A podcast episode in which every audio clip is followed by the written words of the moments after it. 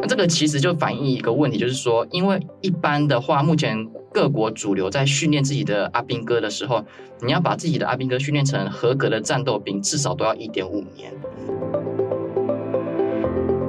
这个整个共军的兵力转型啊，作战模式的改变，大概会落在二零三零到二零三五，所以也是为什么现在台湾在这个时候就必须很急的要去推兵役改革的问题，就在这里。的地理位置就是在这里，台湾一旦出事的话，日本就算不想管，你也没办法不管，因为你的生命线就是卡在这里，所以你势必要管。欢迎收听《远见 On Air》，各位听众朋友，大家好，我是主持人《远见》杂志总编辑李建新。哇，今天要邀请到的来宾呢，是我的同事，呃，《远见》资深记者林世祥。世祥你好，呃，大家好，大家各位《远见 On Air》的听众朋友，大家好，我是世祥。啊，今天要找世祥来讨论什么题目呢？其实世祥哈，呃，平常在在我们。在我们的杂志里面呢，比较常在处理的是有关于啊、所谓政治政策。那尤其就是说哈，他对于军事啦，或者是说在在整个整个兵役这方面哈，哎，其实他写过了还蛮多的有。呃，脍炙人口的一个文章哈，那刚刚好，其实最近哈这一阵子最常被热议的一个新闻哈，就是说，呃，其实其实我们的总统蔡英文在呃就是年底的时候，他有忽然宣布了说哈啊，民国九十四年以后出生的役男哈，将要回归到一年的义务役，而且要从二零二四年开始实施哦。那其实虽然总统也一直在强调了，说他这个政策啊是一个无。无比艰难的一个决定，但是为了台湾的安全，还是一个无可规避的一个责任。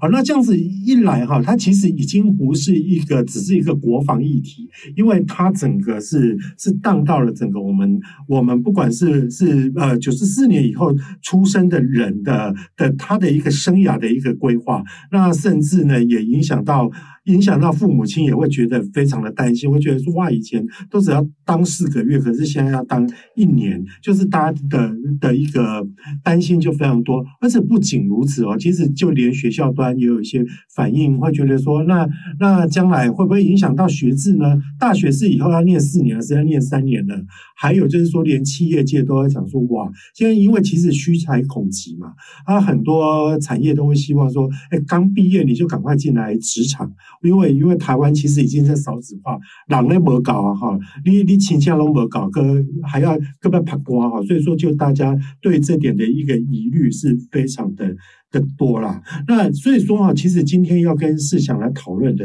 是这个部分。那首先呢，就是说哈，呃，我想要问世祥的，就是说，呃，因为根据国防部的一个规划，在一年的训练哈，是有美军模组化的一个训练，还可能会去训练，就是。说呃，发射飞弹，那你能不能告诉我们，就是说哈，将来如果延长一年的话哈，它到底训练是训练什么东西？而且其实我觉得所有的群众最大的一个疑虑就是说，因为蔡英文总统一就就说啊，这个是非常困难的一个决定，但为了台湾的安全，可是台湾的安全非得要延长一年的役期才能够去解决吗？世豪，你怎么看这个议题呢？嗯。哎，建兴哥，那我们先来谈一下那个呃，国军目前他们在战力上遇到什么样的问题，才要来先解决好了。就是我们从国防部他们的那个呃呃报告里面就可以看到啊，就是说，因为我们现在台湾的呃主要的兵员的话是呃义务役的话就是四个月的军事训练役嘛。那这个四个月的这些兵啊，我们呃国防部透过他们各种的呃兵推、兵棋推演，或者是电脑模拟跟汉光演习的验证啊。都会发现这些兵，因为他们的呃的那个受训时间比较短，所以他们就只有初步的专长训练，可能只有步枪这些的，那也没有机会去参加基地或者是联合演训。所以说他们的那个，而且那个像是一些新型的武器，像无人机什么的，他们也没办法操作。他们的呃训练的强度跟他们的军事的技能啊，都已经无法。来满足我们未来台澎防卫作战的需求了，这是第一个。那第二个就是说，呃，因为我们台湾的守备任务大部分都是后备部队呃来担任。那现在的后备部队的话，主要都是动员这个呃我们四个月退伍的这些这些役男这样子。然后我刚刚也有讲，就是他们这些专长主要是步枪兵或是火箭弹兵这些。然后所以就是说，你会可以看到，就是我们未来台湾可能面对的，呃，解放军如果打过来的话，他们那些武器的东西，就是我们目前受训的那个技能可能是无法应应的。所以这个就国防部这边也讲了，就是说这已经是我们后备动员一个很大的隐忧。再要谈这个为什么要把这个兵役延长为一年，一个大家都不会忽略的议题，就是台湾的少子化。那这个少子化，我之前访问一些学者的话，他们通常在呃算一个国家可征用的兵员的话，通常是十八岁到二十二岁这个区间。那这个区间以台湾目前的人口结构来看的话，只有四十万。那我们就不算以后如果我们一年一的义务役这个兵役延长之后增加的兵员来讲，台湾就目前的这个常备部队就要二十万人了。那你算一算，你就会觉得很可怕，就是说我们要在四十万人的可征用兵员之中，两个人就要募到一个人去当。志愿役的士兵，这个不是很合理啊。所以简单来讲说，这次兵役的这个制度改变，主要是要解决两个问题，一个就是少子化带来这个兵员不足的问题，然后再来就是要强化这个部队的训练的内容，尤其是后备部队。这个后备部队就是因为我们台湾这个照这次兵役改革的这个呃规划的话，后备部队就主要代表呃担任我们那个台湾的守备任务。所以主要是解决这两个。那我们再来看一下，这是这个国防部规划了哪一些内容？它这是还在过渡期嘛，所以可能还有四个月的那个军事训练役的役男，他们要逐步退伍。那还有，然后再就是紧接着马上就二零二四就要上路的一年期。那我们就先来看一年期就好了，因为这个四个月注定会消失的。呃，我们如果看他们的课程的话，呃，首先是他们那个入伍训入伍训练，入伍训练的话从五周变成八周。那你可以看到他们比较多呃新增的内容。我觉得还蛮有趣的，比如说包括模拟战场的实景抗压的训练，就是你要模拟战场环境，然后再就就是以前大家都当兵的时候讲那个什么呃不合理的训练是磨练之类的，嗯，那现在没有，就是他们是用科学的方式，就是用科学方式去计算你的训练量来提升你的有比较有效的提升你的肌耐力，也避免你那个人会受伤这样子。当然还有提升那个呃射击发数，这边那个国防部他们说法是呃这个在八周里面要提升到一百六十发的击发。然后再就是说，还有各种战场的那个救护啊、求生，还有宿营之类的。部队训练的话，就提升到呃四十四周。那这四十四周里面，当然有这个制式的武器，比如说我们的步枪、火箭炮、火箭弹之类。然后还有新式的武器操作，然后还有民防任务跟救护的任务，还有野外宿营。然后重点是还要参加演习、汉光演习跟这个呃民安演习这样子。然后这是总蔡总统在宣布当天的时候，因为我有在现场啊，他有讲到一个亮点，就是说台湾要引入那个美国的那个模组化训练嘛。除了这个以外，还有说我们以后我们之前在炒的那个刺枪术，可能就调整为实战的格斗练习，就是刺枪刺枪术就没了。然后再就是说，大家要这个一年期的这个义务役的士兵，你们还要设呃刺针飞弹啊、标枪飞弹啊，还有操作无人机这种比较新式的武器。然后我们再来看说，那张专家怎么看呢？就是呃，我这次有访问到两个专家，一个是呃中华战略前瞻研究院协会的研究员接种，另外一个就是国安院的呃院长苏子云。那我们先来看接种怎么说好了。接种说这个这个训练员他觉得很精实，但是可能会是镜花水月一场。然后他怎么说的呢？就是说，因为我们主要是呃训练的量呢不够啦，就是说呃。以目前的步兵来看的话，目前台湾国军能实施这个基地训练的话，就只有呃新竹湖口的陆军北侧中心，还有台南白河的南侧中心，然后再就是呃联合演训的话，就只有屏东保利山。嗯、那这个量能不够的问题是什么呢？就是说这些的量能都已经饱和了，大部分就算以目前哦，目前这个志愿役的那个常备部队的联兵营，他们大概十八个月才能下基地一次，然后两年才可以打一次联合演习啦。嗯、所以你就可以看到说，我们延长了一年。一年才十二个月，十八月十八个月跟二十四个月，你根本就轮不到一次。所以就是说，他觉得后面这个一年义务役的部分的话，就是基地训练啊、联合演习这个很关键的两个训练，嗯、可能就没根本没办法。然后再来就是说，呃，这次也有讲说，呃，我们每个兵在这一年至少要打八百发的实弹，但是他有觉得这也可能会是一个纸上的目标，因为靶场现在就不够。他讲了一个比较呃，我觉得比较生动的例子，就是。国军在杨梅有一个靶场，一天二十四小时里面，一天只有四点五个小时可以用，因为民众会抗议，所以你可能就是说，呃，中午十二点可以用，然后两一十二点两点民众要睡觉不能打，两点到四点两点啊四点半再打这样子，所以就不够。然后再就是操作新式武器的部分，他觉得，因为按照目前国军对于刺针飞弹的射手啊，因为这个刺针飞弹毕竟。还是有点精密程度的，所以目前国军是你受训完之后，你至少还要留在部队一年到两年的时间，才可以受这个训。所以他觉得，如果说呃很多一年期的义务役先去受这个训之后，他留在营的时间可能只剩下几个月，就又变成永远是半生手的状态在操作这个武器。他觉得这个风险蛮大的。不过这个苏子云他对这一种呃担忧，他觉得是多虑了，因为他说现在。很多这种新式武器，他们的那个操作界面对操作者都比较友善，对。然后他用各国的案例，他就用美军的案例来讲啊，就是说，呃，美军目前的模组化训练来话，都是用模拟器来解决，因为这个主要是因为这个飞弹很贵啦，这个比如说刺针飞弹一枚就要八万美元，然后。标枪飞弹一枚要十七万美元，你不可能人人都去打，那会把国家吃垮。这样，然后美军的解决方案是，呃，先透过动呃静态的模拟，就是你自己先去操作，然后再用模拟器，包括 VR 啦或者是投影器这样子。那这个训练效果好不好呢？那个他跟我讲说是训练跟效果非常好。就以刺针飞弹来讲的话，就是完整的训练时间只要七十二个小时哦，你就可以你就可以都都会了。那比较核心的就是只要涉及的部分的话，十六小时就可以了。所以他觉得这个问题不大。那讲到这里，一定会有呃观众朋友会对什么叫做呃军事美军的那个模拟化训练是什么东西很好奇啦。嗯，这其实是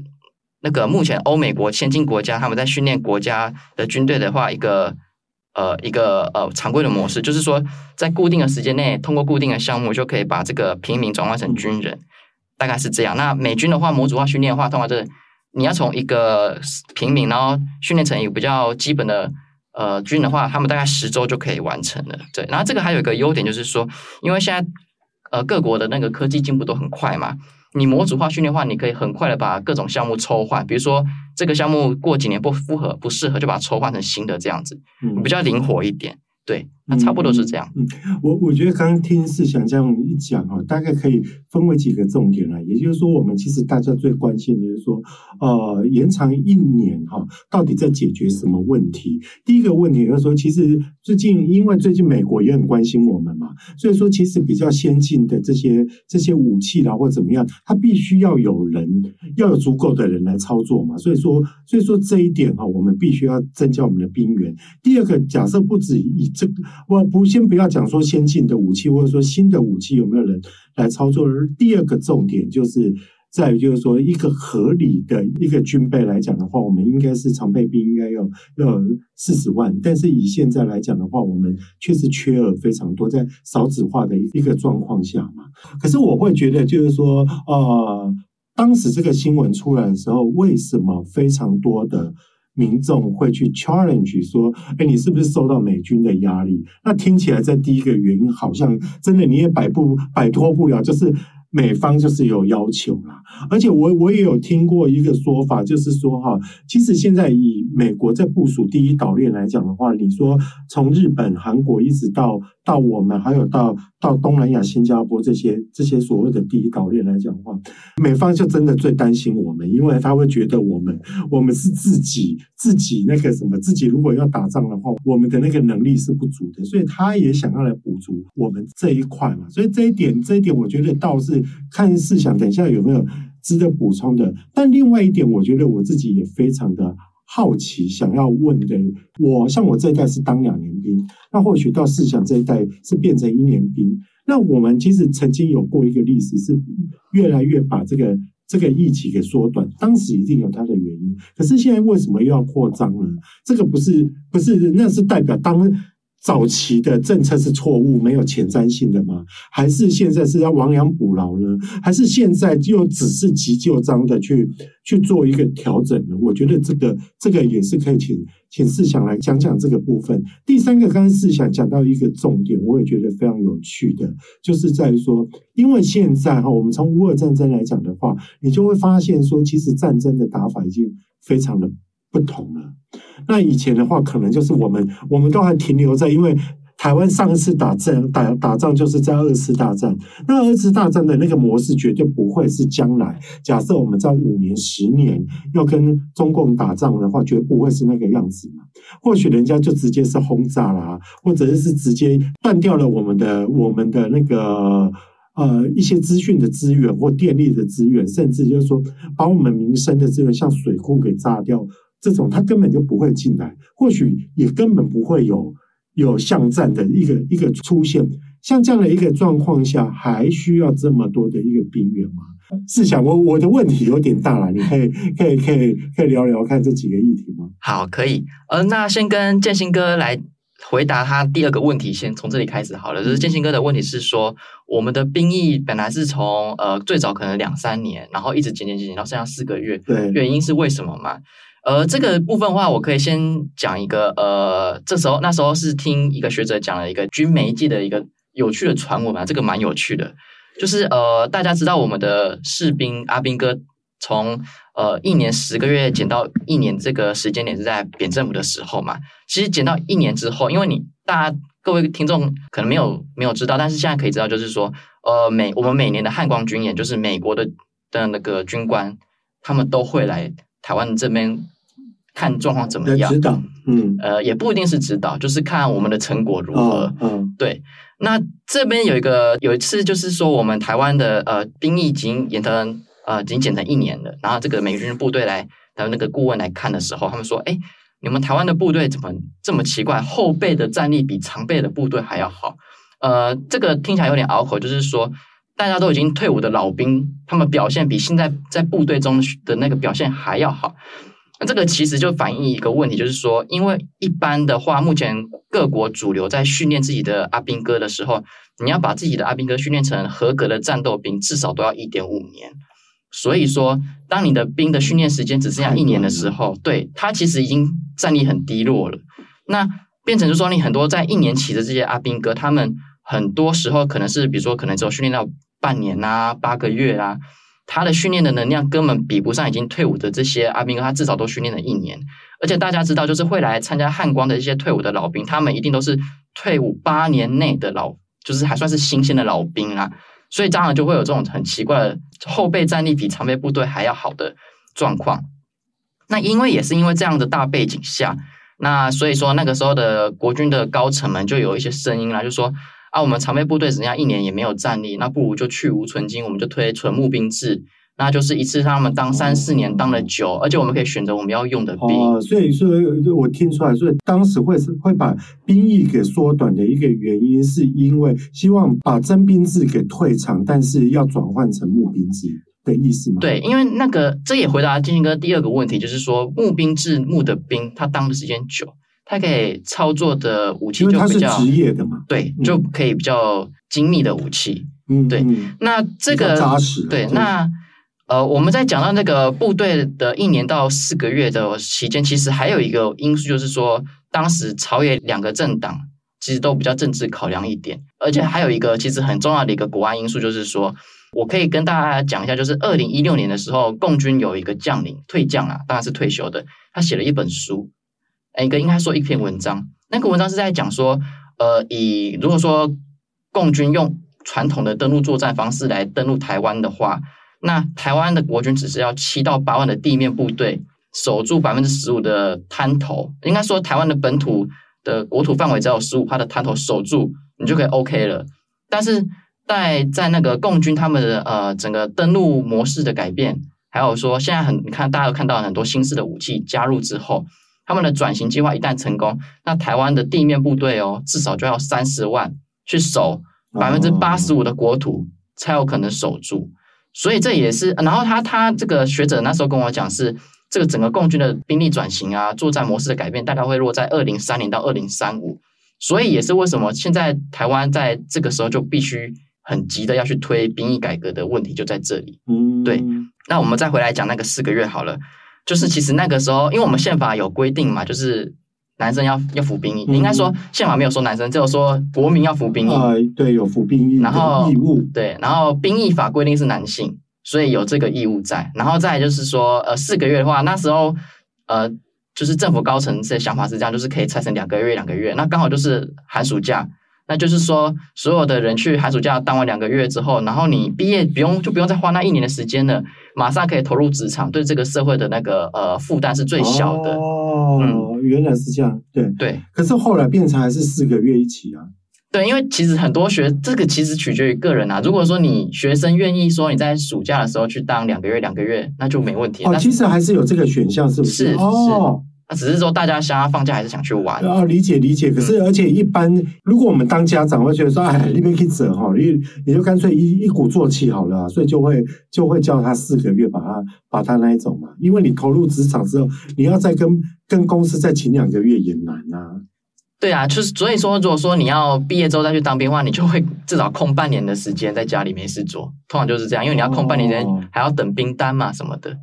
理解理解，可是试想，我刚刚刚听你在讲，我也有一个疑虑哈，就是说，因为其实现在作战的方式改变了，还有就像你说，现在其实都是一个科技作战，那你最重要的一个训练的一个东西课程是要有点改变嘛？那看起来好像国军也有这样的一个一个规划，但是它最大问题就是说，其实我们很多。我们就算好让，就是这个兵役延长为一年的这个东西上路了之后，还是出现了一个，还有另外一个问题没有解的，就是训练的基地不够，训练的那个设备跟跟很多的那个就不够，那你就很容易就形成，就是说大家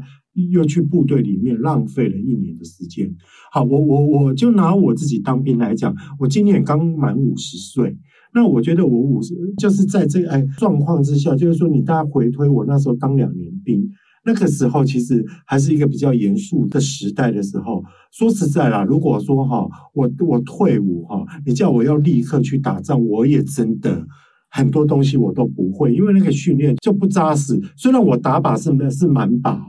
然后我是一个腿力非常好的人，像我爬五百障碍那些也都不要看我这样很文弱，但我在这方面还蛮强的，就是就是这个这个东西我都觉得 OK。可是我觉得你要真的要我去去打仗，我觉得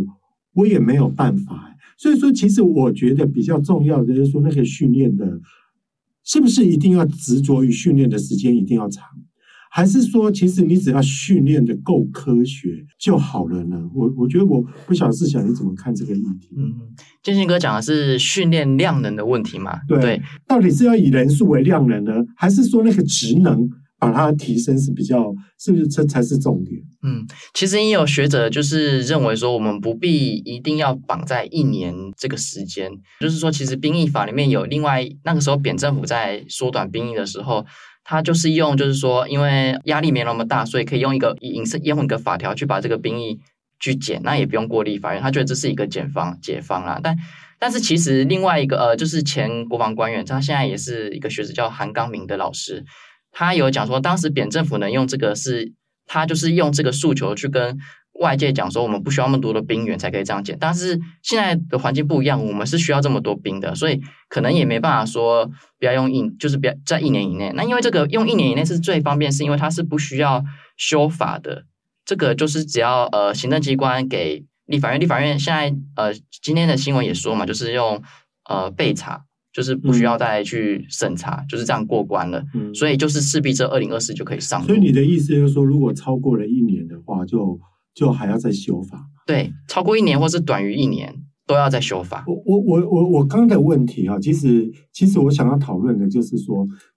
四个月变成变成一年，真的有必要变成一年吗？而不是说哈，呃，到底要怎么不一年两个月，不不两年的问题啦。我我我我我比较在意的是说，你就算两年，你有真的真的被训练到吗？这是第一个状况。第二个就是在于说，以现在。很多是科技作战，很多东西其实会不会有一些非常高效率、CP 值很高的一个训练模组进去，你未必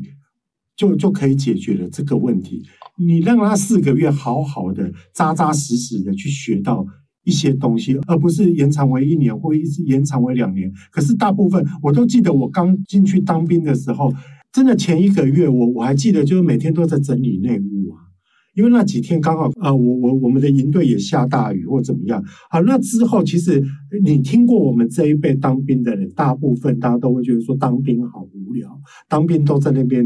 嗯，都就是在那边数馒头。那数馒头有两个意思，就是说好期待赶快退伍；另外一个就是说他真的也真的也没事干。那我我不排除就是说有一些像野战部队或很多训练扎实的部队，但其实大部分的兵种都是在那边浪费两年的的时间。所以我觉得这个 issue 是我我觉得我在替老百姓在问这样的问题。嗯。其实建哥，我那时候当我也是当一年兵啦，嗯、所以你你遇到的状况，我也是稍微有点。所以是不是有点无聊？是不是有点那种，对不对？是，所以就是说，国军他们的训练的那个整个内容要改变。那目前以他们规划来讲的话，是有很大的改变，变得很精实。但是能不能做到是另外一回事。嗯、那建哥有讲，就是说未来作战是比较呃高科技作战。其实这边就是要跟大家讲一下，其实解释一下，就是说呃，我们以后常备部队跟后备部队，还有我们。呃，就是义务役为主的这个守备部队的之间的任务分工了啦。那建军哥，你讲的就是很多高科技的武器，因为它就是比较高精深的武器，哦、它它不太可能是我们这些大头兵去没错去执行哦。它可能真的就是要需要三四年以上人，他们才可以去操作。所以一定是要职业军人，是职军在、嗯、在操作哦。我理解。然后一年义务役主要负担的任务是守备任务。那守备任务的话，你当然最最常会接触到就是呃步枪嘛。那机枪这些呃比较没有那么复杂的，那再就是说有一些比较透过比较简单的模式和简单的时间，你可以训练上手的，就是刺针飞弹这些。我我主要是这样。是想这样，我听懂你的意思了。也就是说哈，我们一直都会执着在就是说，哇，这一年能够训练到什么？可是我我我我觉得这样盘整起来哈，就像你刚才在讲的，合理的常备兵是四十万嘛，对不对？就是说，我们的可征用兵员是四十万人，但是我们目前的常备部队大概是二十万人。哦，理解理解。我觉得啦，叫这么多人去当，把兵役延长，并不一定是说他们能够立即去打仗或什么。但有一个最重要的是说，你万一发生战事的时候，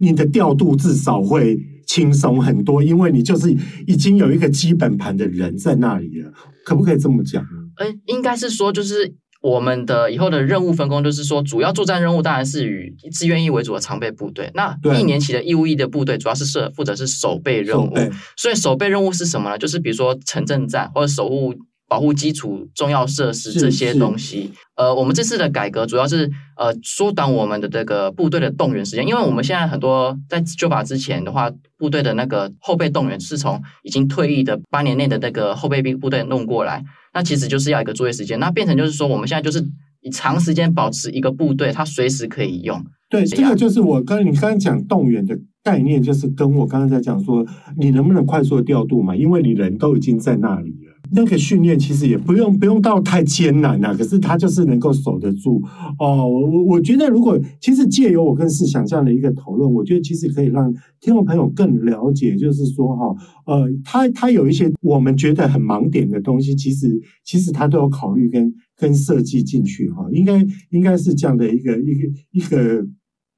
一个概念啊，那那我我我觉得再回到我刚刚其实有提到，就是说哈，哎，我们这次的兵役之所以会延长，会不会是美方给的一个压力哈？因为自从就是说，其实 Joe Biden 他在去年底签署了二零二三的一个国防授权法案哈，那他授权五年，未来的五年将提供台湾一百亿的。美军的一个资源哈，然后而且要加速处理台湾的军购的一个一个请求啦。这个议题哈，在国内又引起非常多的一个疑虑啦。那那我知道是想，你有访问到中科院雄山飞站的一个总工程师张成啊，他是怎么去看？就是说哈，哎，他明明是明明就是已经法案通过了，可是据我们所知，就是说后来他他的那个交货期程。都都还是延后，那那这个这个事情是怎么样呢？呃，美国这个台湾的这个战备问题，他们其实是美方一直都是很关注，然后很呼吁建议台湾说，可不可以赶快加强自己的守备能力？这个毋庸置疑。像那个时候我呃那时候有听一个学者在跟我聊的时候，他说，就比如说呃美国他们忘记哪一个法案了，就是有讲说呃要每年都关注台湾的后备啦军备状况怎么样，所以其实。就是这个就可以感觉出来他们的关注程度是这样。然后再回过头来，就是说，呃，建哥刚才问的这个张成博士，他其实现在已经是桃园的那个产经局的局长了。嗯、对，因为他他从军大概三十几年，然后也长时间就是在台湾负责这个呃我们的一个飞弹的自制的一些任务啊。然后他他对美国这个五年一共一百亿美元的这个无偿军援，他是比较怀疑的啦，因为。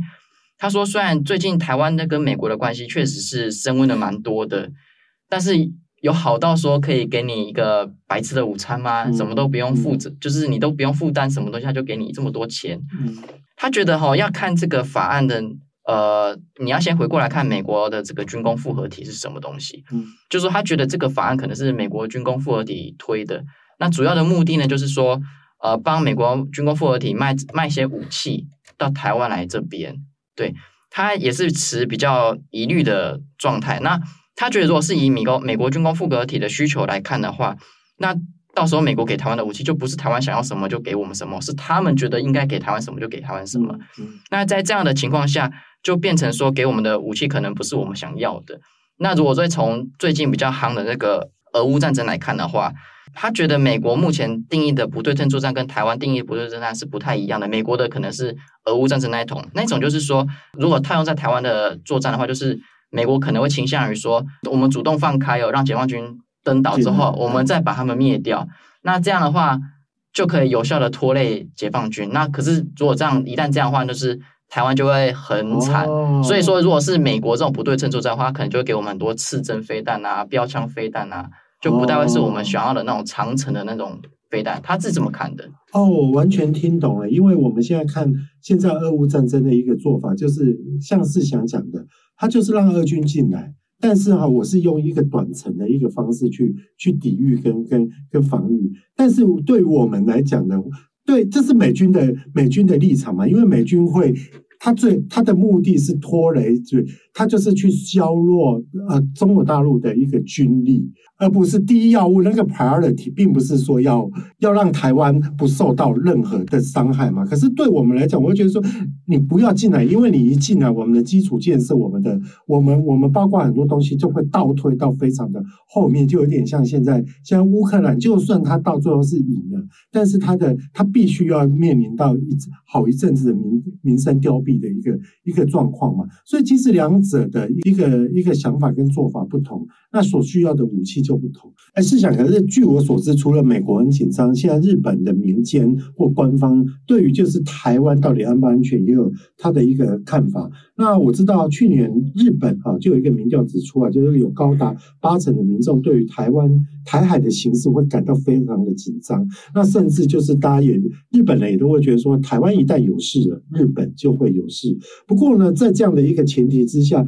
这份民调好像又有一个非常矛盾的地方，就是他也也指出了，就是说，哎，有高达七成的的日本人反对自卫。对的一个一个写法，这个就会让大家觉得雾里看花，到底他们的的想法是是是怎么样嘛？那那就是说哈，呃，其实台日关系啊，经过这半世纪的一个演变，大家就会觉得就是说哇，从以前的那个感觉上好像是各走各的，但是现在哈是一个唇亡齿寒的一个关系哈。哎，为什么日本？对台湾的的那个安全会有这么大的一个观念的变化？嗯，主要是因为台湾海峡这条海峡是掌握了日本，就是这条海峡其实是日本的生命线。大概日本有七八成，我没有记错的话，七八成的原油跟天然气都是从这边进去的。你一旦切断，那日本就聚居了，就就死定了。建哥刚刚讲到“唇亡齿寒”这个词，是在去年的时候，那个日本的那个驻台代表全玉台，他在他们那个呃台日。关系五十周年的时候讲的话，那其实台日关系这个词啊，其实在以前的日本是不存在的，因为这个词反过来讲就是中日建交五十周年，这个对台来讲是一个非常伤感情的。那这也是因为最近日本把中国他们的那个呃对中的整个看法都变掉了，所以才会变成说有台日关系五十五十年这种说法啦。那讲到这个民调的话，那建兴哥，我我那时候有去访问到一个。呃，日本战略研究论坛的高级研究员廖宇师，这个论坛我先介绍一下，他们的发言内容非常值得参考。因为这个论坛，它的最高的那个顾问就是已经过世的安倍晋三，然后包括他弟弟，那时候也是在他过世之后也有接这个顾问里面的一些很高层的代表。这样，那廖老师学者他是跟我讲说，为什么要说对日本来说台湾有事就是日本有事呢？就是像我刚刚一开始讲的，就是不管你愿不愿意，台湾、中国、日本。他们的地理位置就是在这里。台湾一旦出事的话，日本就算不想管，你也没办法不管，因为你的生命线就是卡在这里，所以你势必要管。呃，我们目前来看，日本他们目前政坛上在呃在自己国安议题上发展的话，可以看到他们日本他们的执政联盟已经就他们日本拥有反击能力这件事情，基本上还是达成共识，就是说未来日本可以，比如说中国它里面有一个飞弹好像要射过来了，它可以先发制人，就是。攻击中国。嗯，对。那再来就是说，日本也逐年提高他们的国防预算，那之后可能会到国防 GPT 的，就是 GDP 大概会到两趴，现在是不到一趴，所以等于是翻倍。那再就是说，他们的三个国安文件里面都把中国的动向定位成前所未有的最大战略性挑战。那这些迹象你都会看到，说台湾未来在呃中台日安保对话，或者是整个未来日本的这个国安环境里面会扮演很大的角色。其实他也有那时候有跟我讲一个很有，我觉得蛮有趣的，就是其实在去年底的时候，台湾跟日本有办一个研讨会，然后那个时候冲绳日本的 Okinawa 那边来了十二十二位的那个地方的议议员。这些议员的选区里面，每一个都有日本自卫队跟美军基地这个区域，就是这些这十二个议员，其实他们的选区里面都有这些基地啊，就来台湾这边来谈未来我们可能要怎么应应这样子。那我们现在台湾跟日本也有进行一些呃救灾，就是军那个和可能是呃海巡啊之类的这些演练，其实这些之后万一怎么样的话，都可以直接升级成军事上的合作。嗯、那另外一个学者就是。绿洲文教基金会的执行长谢文生，他说他其实，因为他他这个人跟日本就是长期关注日本，然后对日本的其实渊源也蛮深的。他说他其实最近有查到日本的驻台代表有在清查，就比较大型的商会，万一怎么的话，要怎么撤侨这件事情。那这其实如果说我们台日之间的安保可以从撤侨开始谈话，就那就可以谈到很多东西了。比如说，呃，我们之之后如果万一怎么样的话，军事机制啊、情报分享什么都可以从这边着手。所以说。呃，在日本对中国很有疑虑，然后对台湾比较关注的时候，然后在美国可能比较自顾不暇的时候，日本的角色就会凸显出来。台湾跟日本是有这方面有很大的合作空间的。是呃，从这一集哈，那个思想跟我们的一个讨论，就会知道说，其实哈，呃，所谓的兵役延长这个问题。它背后其实衍生了非常多诡谲多变的一个国际情势，例如说我们跟美国的关系，那以及我们跟日本的关系，还有这两个国家同时跟中国大陆的一个关系的一个演变。以前，以前他们不会这么在意台湾的一个安全，最主要是因为他们跟中国大陆都蛮友好的嘛。可是他们现在。不友好了，其实其实就是非常的关，非常的担心。说一来担心他们做大，第二个就是很担心这个第一岛链的一个防备线被被被摧毁，也会影响到他们自身的一个安全的一个情况。那回到就是我们我我们自己哈，就是国内也一就是我们自己老百姓的一个一个对于兵役延长到底有没有需要，对我们国防安全有没有需要？那相信在这一集里面，大家也听到很多，就是说，哎，其实是会知道，就是说政府这样的设计有它的脉络，但我们也爬梳出了，就是说这样的脉络之下，它其实也有很多在系统性的一个部署不够完整的一个地方啊。那反正无论怎么样。哈，如果你想要了解更多的细节，欢迎参考我们资讯栏上的一个连接。那也请大家每周一定要锁定远见 On Air，帮我们刷五星评价，让更多人都知道我们在这里陪你轻松聊财经、产业跟国际大小事。我们下次再见了，拜拜。